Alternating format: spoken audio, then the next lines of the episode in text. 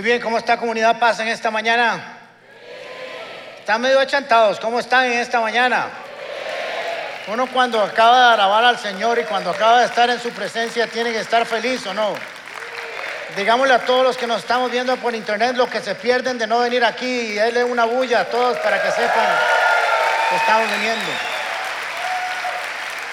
¿Está dispuesto a aprender esta mañana? Diga conmigo, me dispongo a ser enseñado y amonestado con el propósito de presentarme maduro delante del Señor. La gracia del Señor abre las puertas y el carácter las mantiene abiertas. Todos de alguna u otra manera hemos hecho cosas que nos avergüenzan y de las cuales nos hemos arrepentido. Sin embargo, esa culpa en algunos casos nos persigue y nos persiguen por mucho tiempo. No encontramos la libertad y el perdón que buscamos para nosotros mismos y recibir con libertad el perdón de Dios. La culpa nos recuerda constantemente esos errores, esos pecados, aquellos momentos que queremos olvidar. Y Satanás es muy astuto porque él trabaja para recordarnos, para señalarnos, para acusarnos constantemente, para señalarnos. Y usa esos mismos recuerdos para afectarnos. Y nosotros a veces no nos damos cuenta que esos mismos recuerdos también provienen de nosotros. Esa, ese no encuentro con la libertad y con el perdón, no poder dejar ese pasado, ese pecado, eso que nos avergüenza, tiene como origen el que nosotros hemos buscado nuestra propia fórmula para perdonar, para libertarnos. Hemos tratado de limpiar y borrar nuestra historia con nuestra propia medicina y nuestra propia medicina no resulta. Estamos tratando de buscar perdón de los demás, como les dije, de nosotros mismos y aún de Dios, pero queremos pagar esa libertad y esa libertad no se puede pagar, no se puede comprar. Y nos encontramos constantemente como si estuviéramos en un juicio, en una sala de acusación que nunca se termina. Hoy vamos a trabajar con un texto que nos puede ayudar a entender eso. Es un texto hermoso que tal vez usted nunca lo había visto como se lo voy a enseñar hoy. Esto por el mismo precio de hoy en la mañana. Es casi un gráfico, es un dibujo, es una hoja de ruta que usted y yo debemos de seguir siempre en nuestra relación con Dios. Va a mejorar la forma en que le alabamos, la forma en que le adoramos, la forma en que le servimos, la forma en que oramos. Y nos va a traer libertad a nuestra vida. Y nos va a quitar la vergüenza. Y nos va a hacer libres como cantábamos ahora. Juan capítulo 8, versículo 3. Sé que usted ha leído esto muchas veces, pero vamos a volverlo a estudiar. Jesús había estado toda la noche en el huerto de los olivos, supongo que orando, descansando también, ¿por qué no? Y temprano volvió al templo, otra vez a enseñar. La noche anterior, del día anterior, él había estado enseñando. Los maestros de la ley, versículo 3, y los fariseos llevaron entonces a una mujer sorprendida en adulterio. Poniéndola en medio del grupo, le dijeron a Jesús, maestro.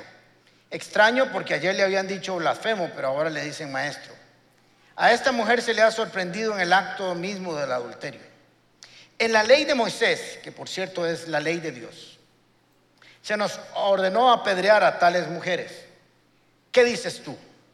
Con esta pregunta le estaban tendiendo una trampa para tenerle de qué acusarlo. Pero Jesús se inclinó y con el dedo comenzó a escribir en el suelo.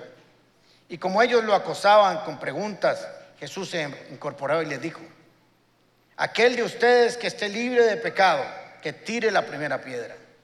E inclinándose de nuevo siguió escribiendo en el suelo y al oír esto se fueron retirando de los más viejillos a los más jóvenes, porque entre más viejillos somos, más conciencia sucia tenemos. Hasta dejar a Jesús solo con la mujer que aún seguía allí.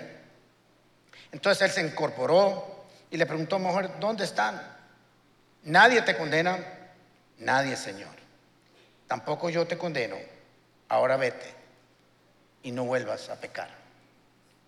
Ahora, tal vez usted no lo vea así a simple vista, pero los fariseos y los escribas hicieron del templo una sala de juicio, un tribunal. Llegaron a juzgar ahí y ese no era el lugar para juzgar estas cosas. Eso se hacía en las puertas de la ciudad. Pero tenemos, si ustedes se dan cuenta, a unos acusadores que traían la ley, porque la ley acusa. Los fariseos y escribas son los fiscales que vienen a acusar a una persona que encontraron en pecado. Tenemos un acusado y tenemos un abogado que es Cristo Jesús. Primera Pedro dice, les escribo hijos para que no pequen, pero si alguno peca, abogado tenemos para con el Padre y la sangre de Cristo Jesús nos limpia de todo pecado. Así que tenemos fiscales, acusadores usando la ley, una acusada y un defensor, un abogado que utilizará una nueva técnica, una nueva norma para juzgar a la humanidad. Todo este relato tiene su origen en una trampa, eso dice el texto. ¿Y en qué consistía la trampa esencialmente? La trampa consistía en que Jesús, si brincaba, perdía, y si no brincaba, también perdía, desde el punto de vista humano. Primero, esos casos los veía el Sanedrín y Jesús no era parte del Sanedrín.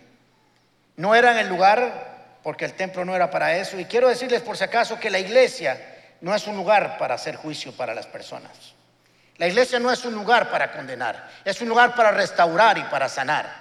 Es un lugar de restauración y misericordia. La iglesia no es para establecer un juicio, sino hablar de la gracia poderosa del Señor Jesucristo. Pero ellos le estaban tendiendo una trampa. Así que si Jesús decía que no era pecado, hacía que la ley de Moisés, que es la ley de Dios, que es santa, fuera incorrecta y eso estaría muy mal porque es la ley de Dios. Así que no podía decir que era inocente. Y si era culpable, estaría echando a tierra todo lo que había estado enseñando todo ese tiempo de la misericordia, de la gracia, del perdón, del favor de Dios y no coincidiría lo que estaba enseñando con lo que iba a hacer. Y por otro lado, ningún judío podía establecer una pena de muerte y habría tenido problemas con los romanos. Así que Jesús no va a ser de juez. Él no va a resolver este tremendo caso en la tremenda corte. Él va a aprovechar esta trampa que le ponen porque muchas de las grandes enseñanzas de Jesús nacieron o aprovechó Jesús cuando le hicieron preguntas capciosas. Aprovechó que podía darnos una de las enseñanzas más poderosas que se encuentran en los evangelios. Una de las enseñanzas que describe lo que Jesús vino a hacer. Es un manual de operación para la iglesia, es un manual de operación para su vida y la mía, y es un manual de operación para todos los cristianos en el mundo. Jesucristo nos contaría casi de una manera gráfica lo que vino a hacer. Así que actuaría como maestro, no como juez. Entonces aquí está la pregunta. La pregunta que hay que resolver es, encontramos a esta mujer en el adulterio y la ley de Moisés, la ley, acuérdense que la ley de Moisés es la ley de Dios, dice que tiene que morir. No hay opción. Eso es lo malo de la ley. La ley no da opciones para restauración. La ley solo dice que he visto el caso y comprobado el hecho, júzguelo. Así que, ¿qué dices tú? Y esto tiene que ver mucho como Jesús vaya a resolver este caso, porque eso tiene que ver no solo con la mujer adúltera, es que le tengo una buena y una mala. Cada uno de ustedes y yo estamos sentados en esta silla. Así que lo que Jesús está resolviendo con ella tiene que ver con nosotros. Por eso es muy importante que entendamos cómo se resolvió este asunto. ¿Qué dices tú? Ahora ellos trajeron la ley y se la aplicaron a Jesús. Lo malo de la ley es que opera siempre con la culpa. Levíticos capítulo 20, versículo 10. Si alguien comete adulterio con la mujer de su prójimo, tanto el adúltero como la adúltera serán condenados a muerte. Vea que habla de un adúltero y no de una adúltera. Aquí seguro el otro pecador que estaba con ellas era miembro del Sanedrín y lo dejaron por ahí, o tal vez era un invento, aunque da por entendido el texto que efectivamente había sido así.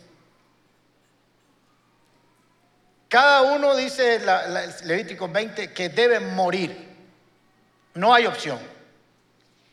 Romanos capítulo 6, versículo 23 dice, la paga del pecado es muerte. Eso dice la ley. Génesis 2, 17, el Señor le dice a Adán y Eva, puedes comer de todo lo que hay en el, jardín, pero no puedes comer del árbol de la vida. Porque ciertamente el día que comieres, morirás. Y no hubo, perdóname Señor, me arrepiento, pobrecito yo, es que yo no sabía que no se podía comer de día, solo de noche y nada, para afuera. Porque así es la ley. La ley es cortante.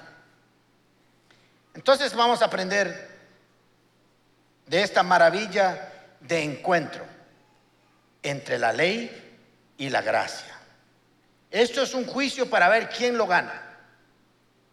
¿Y por qué y por dónde tenemos que aprender a caminar usted y yo? Jesús se inclinó y con el dedo comenzó a escribir en el suelo.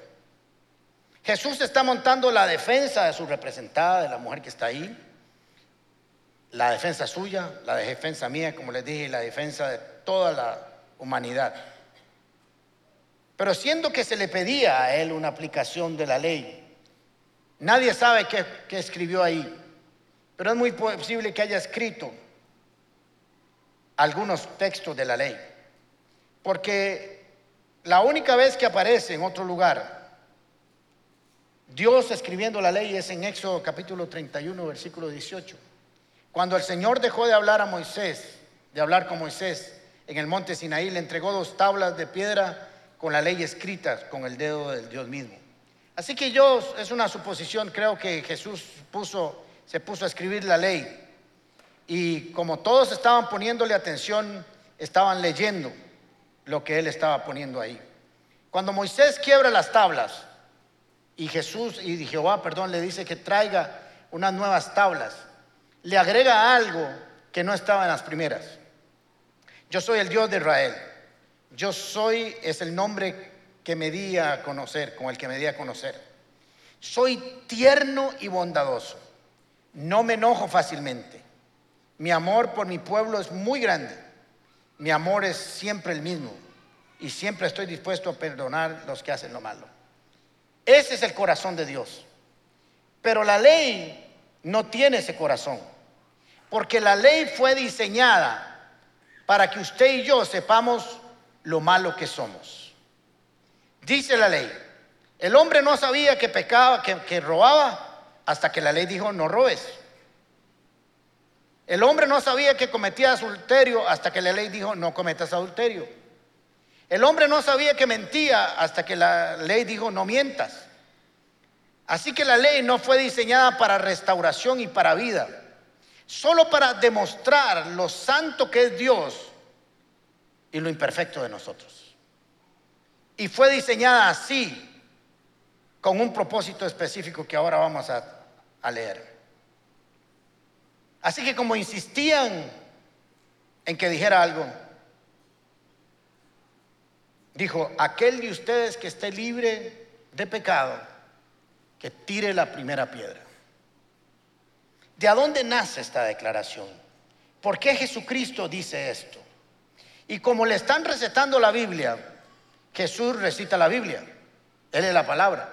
¿Se acuerdan cuando fue llevado al desierto 40 días y fue tentado por el diablo? ¿Con qué respondió? ¿Cómo respondió? Escrito está.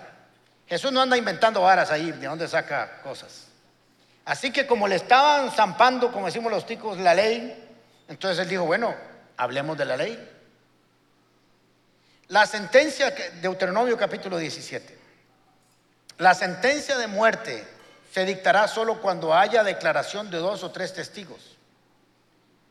Pues por la declaración de un solo testigo nadie podrá ser condenado a muerte.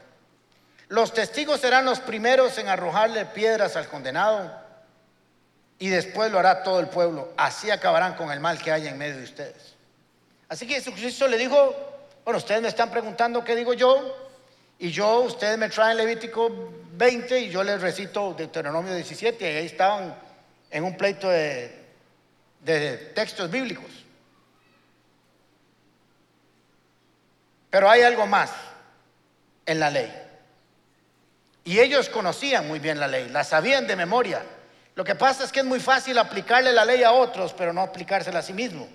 Y Jesucristo lo que estaba haciendo con los fariseos es que entendieran que la ley que ellos estaban tratando de implantar para matar a alguien, para enjuiciarlo, para confundirlo, era la misma ley que los condena. Es la misma. Deuteronomio 19, 16 dice, si un testigo falso acusa a alguien de un crimen y las dos personas involucradas en la disputa se presentan ante el Señor en presencia de los sacerdotes y los jueces que estén en funciones, los jueces harán una investigación minuciosa y si comprueban que el testigo miente y que es falsa la declaración que ha dado contra su hermano, entonces le harán a él lo mismo que se proponía hacerle a su hermano.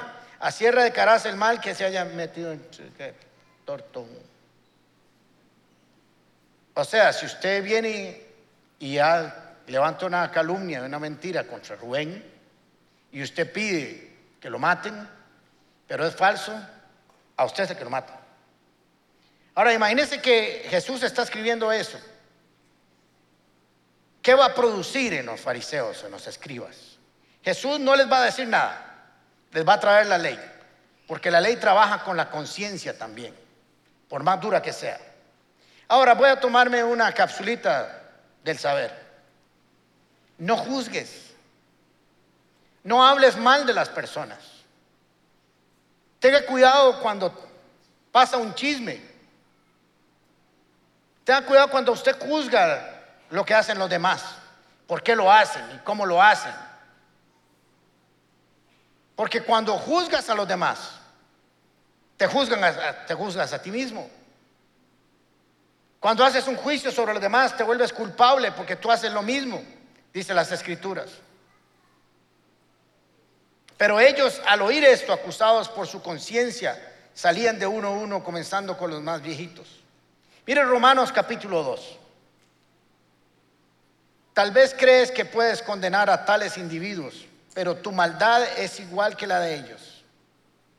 No tienes ninguna excusa.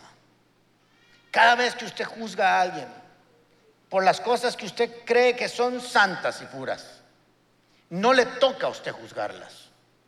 Deje que Dios lo haga. Cuando dices que son perversos y que merecen ser castigados, te condenarás, te condenas a ti mismo, porque tú que juzgas a otros también practicas las mismas cosas. Y ya sabes que Dios en su justicia castigará a todos los que hacen tales cosas. Y tú que juzgas a otros por hacer esas cosas, ¿cómo crees que podrás evitar el juicio de Dios cuando tú haces lo mismo? Cuando usted agarra a alguien, le receta la Biblia para castigo, para mal, esa misma ley se le va a devolver a usted. Y aunque usted aparece como acusador, siempre delante de la ley termina como acusado. No hay forma de salirse. Porque la ley de Dios es perfecta y nosotros somos imperfectos. Entonces tenemos en resumen, que la ley trae muerte, castigo, condenación, no la opción, solo tiene un camino que es la muerte, la vergüenza, la destrucción. Y ahí está sentada no solo esta muchacha, sino cada uno de nosotros, la humanidad entera. Todos tenemos una silla que ocupamos como pecadores o como pecador. Y no hay forma de salirse de ahí tratando de aplicar la ley. El problema es que muchas personas insisten en relacionarse con Dios a través de la ley. Que soy bueno. No sé si a usted le ha pasado cuando está evangelizando a alguien que su respuesta es, yo no hago nada malo, yo no mato, yo no robo, pero no dice que no miente, que no es chismoso, que no hace malos negocios, y todo un montón de cosas que usted y yo lo sabemos. Porque siempre nos aplicamos solo un pedacito de la ley. Pero dice la ley que el que viola uno de los 600, casi 25 decretos y estatutos, se hace acreedor a toda la ley. Usted no puede violar un poquito de la ley. Usted la viola toda o no la viola. Y es imposible que el hombre no viole la ley de Dios. Así que se fueron todos y se quedó con la mujer que aún seguía ahí. Pensemos en esta mujer. Ella sabía lo que le iba a pasar. Ella nunca había tenido un encuentro con Jesús. Conocía tal vez la ley. Tal vez, solo tal vez había visto a alguien morir así. Ahora estaba contra alguien que podía dictar su sentencia, el fin de su vida. Esperaba posiblemente una condena, porque la ley no da opción para salirse. Esperaba un encuentro con la ley, pero no sucede eso. En lugar de quedar sola frente a la ley, se quedó sola frente a la gracia. Ella no lo sabía. Nunca había tenido un encuentro con Jesús posiblemente, ni, conocía el término, pero Jesús se lo iba a enseñar. Siempre que trates de agradar a Dios a través de la ley, vas a fracasar. Si te van a llevar a algún tribunal en tu vida, que sea el tribunal de la gracia, presidido por Jesús. Romanos 3:20 dice, pues nadie llegará jamás a ser justo ante Dios por hacer lo que la ley manda. La ley sencillamente nos muestra lo pecador que somos, ¿se dan cuenta?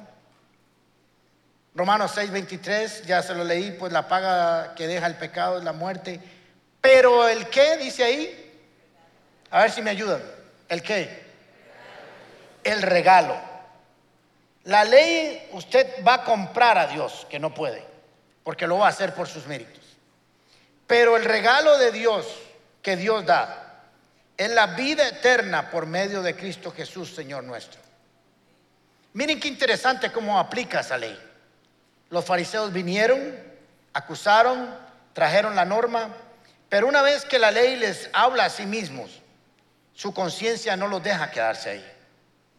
Se fueron avergonzados, humillados cada uno para su casa, no les funcionó, porque la ley no restaura. La ley solo acusa. Se fueron, vinieron a culpar a alguien, pero salieron ellos culpables. Eso hace que nosotros tratemos constantemente de solucionar conflictos en nosotros. Tratar de liberarnos de, ese, de, esos hechos que, como dije al principio, nos persiguen por años. Y tratamos de comprarlos, tratamos de ganarnos ese perdón, tratamos de ganarnos esa libertad para que no nos sigan alcanzando, pero seguimos haciéndolo por nuestros propios medios y ahí vamos a fracasar. El Señor le preguntó, ¿dónde están los que te acusan? Y ella dijo, ninguno. Ah, bueno, ¿dónde están los que, te, los que te acusan? ¿Ninguno te condenó? Nadie, Señor. Ahora viene una de las frases más hermosas que están en las escrituras. Yo, nadie, nadie dijo, Señor, yo tampoco, o te, es que me lo sé en la versión de 1961 y se me hace un enredo. Tampoco yo te condeno. Ahora vete y no vuelvas a pecar.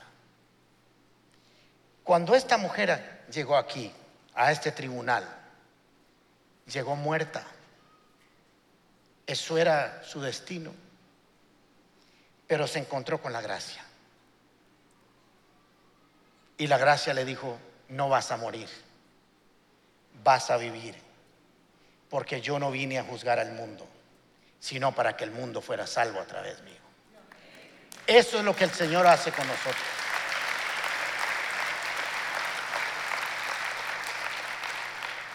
Quedó, gracias al Señor, solita con él.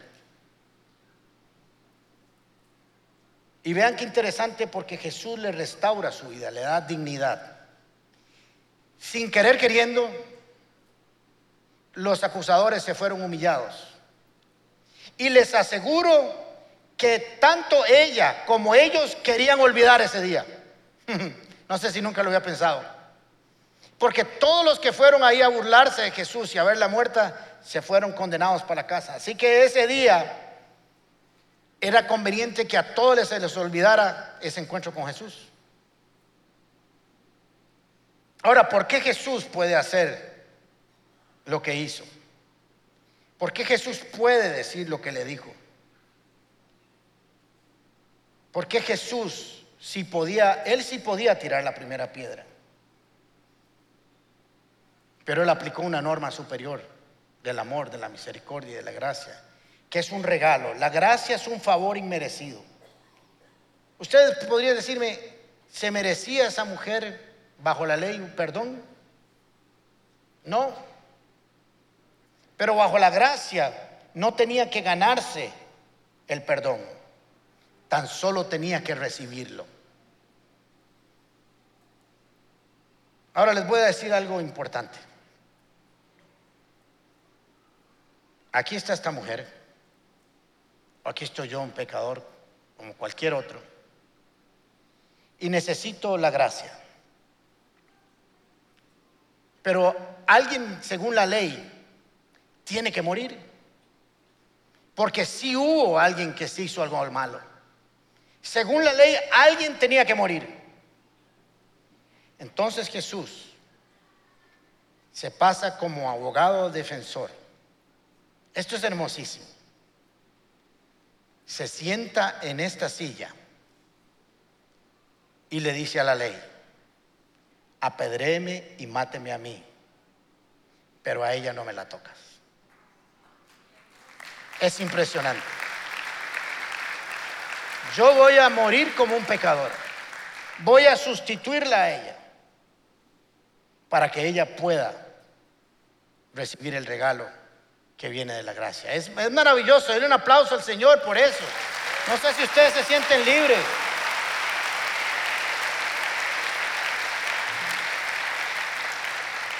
Dios no envió a su Hijo a condenar al mundo, sino para salvarlo por medio de él. Ahora, cuando Jesús fue a la cruz, eso fue lo que hizo. Tomó el lugar de esta mujer, el lugar suyo, el lugar mío, el lugar de la humanidad. Y recibió el castigo, el pecado, por el pecado. Él nunca cometió pecado. Segunda Corintios capítulo 5, versículo 21. Dice, al que no cometió pecado alguno, por nosotros Dios lo trató como un pecador para que en él recibiéramos la justicia de Dios. Se hizo justicia. La ley se aplicó. La condena se aplicó. Lo que pasa es que se hizo en Cristo Jesús. Ahora, usted no sé si, si lo siente, pero cuando yo leo esto, siento que puedo volar sin peso, sin peso de la ley, sin peso del pecado. Imagínese lo que esta mujer pudo haber sentido cuando Jesús le dijo, ¿dónde están? Ninguno. Y de seguro dijo, ahora que se fueron, voy a decir tu condena. Y le dijo, vete a tu casa y no peques más. Esto no es una licencia, la gracia no es una licencia para pecar, es una licencia para amar al Dios que nos perdona así. Es una licencia para amarle sin condiciones, para cuidar y apreciar ese regalo que viene de la gracia. Ahora, déjeme hacer una dinámica con su permiso, cierre sus ojos. Yo quiero que usted se imagine que usted está sentado en ese tribunal. Usted está sentado ahí. Los que están en sus casas y nos van a ver después también. Yo le aseguro que usted ha pecado. Y está siendo llevado a ese tribunal para que lo que dice la ley se cumpla en su vida.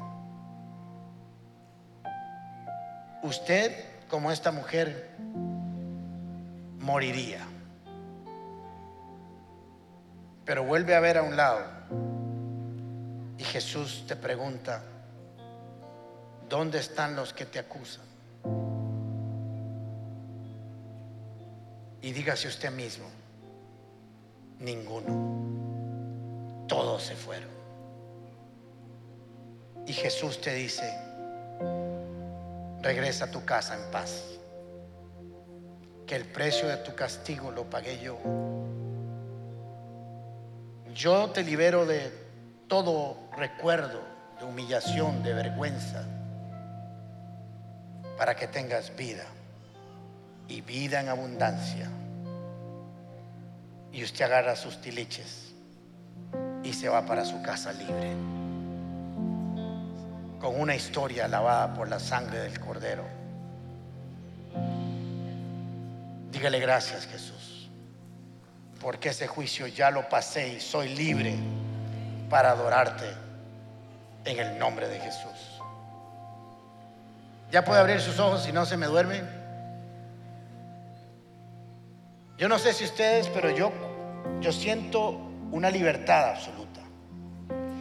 Cuando usted sienta ese engaño del enemigo, recuerde que la gracia vino a operar a su favor. Cuando vaya a orar, no llegue diciendo, Señor, escúchame por lo bueno que fui o por lo que hice. Escúchame porque tú abriste el camino para llegar hasta ti. Porque no llego por mis méritos, sino por los tuyos. Cuando esté en alguna situación, no diga, Señor, es que yo he hecho esto, he hecho lo otro, porque eso no vale. Señor, llego hasta ti, te pongo esta petición, porque tú me amas. Porque me amas primero. Porque no tengo que hacer nada para agradarte. Solo creer que eres el Cordero de Dios que quita el pecado del mundo. Y has escrito mi nombre en el libro de la vida. Y yo tengo acceso al trono de la gracia confiadamente para obtener socorro y misericordia en el momento que más lo necesito. Diga conmigo, Padre Santo, en el nombre de Jesús, hoy abro mi corazón a ti. Tal vez como nunca lo he hecho para que vengas a morar en mi corazón. Para que tu gracia se manifieste sobre mí. Para recibir ese regalo, Señor. Hoy lo recibo, lo abrazo. Y sé que por la ley no puedo llegar hasta ti. Gracias porque en el tribunal que un día estuve, tú ocupaste mi lugar para que yo volviera a casa libre y tener la vida que viene de ti. En el nombre de Jesús. Dígale, Señor, Señor, ya no soy esclavo del pasado. No soy esclavo de la culpa. No soy esclavo de la vergüenza. Tú me has pasado de la luz, de las tinieblas, perdón, a la luz. De la enfermedad a la salud de la pobreza a la riqueza, de la tristeza a la alegría, de la esclavitud a la libertad, de la culpa al perdón.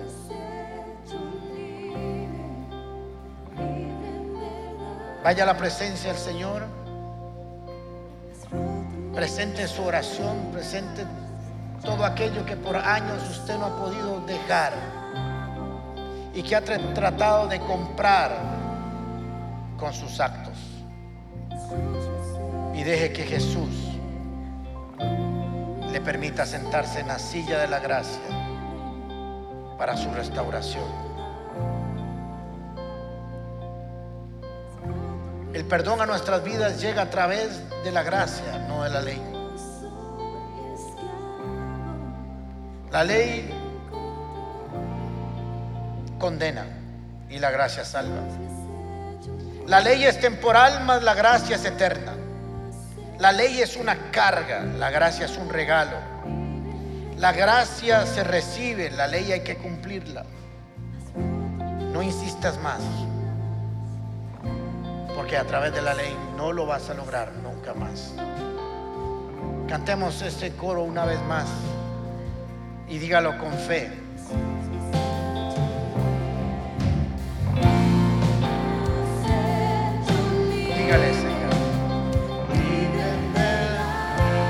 De la condenación, libre de la culpa, libre del señalamiento.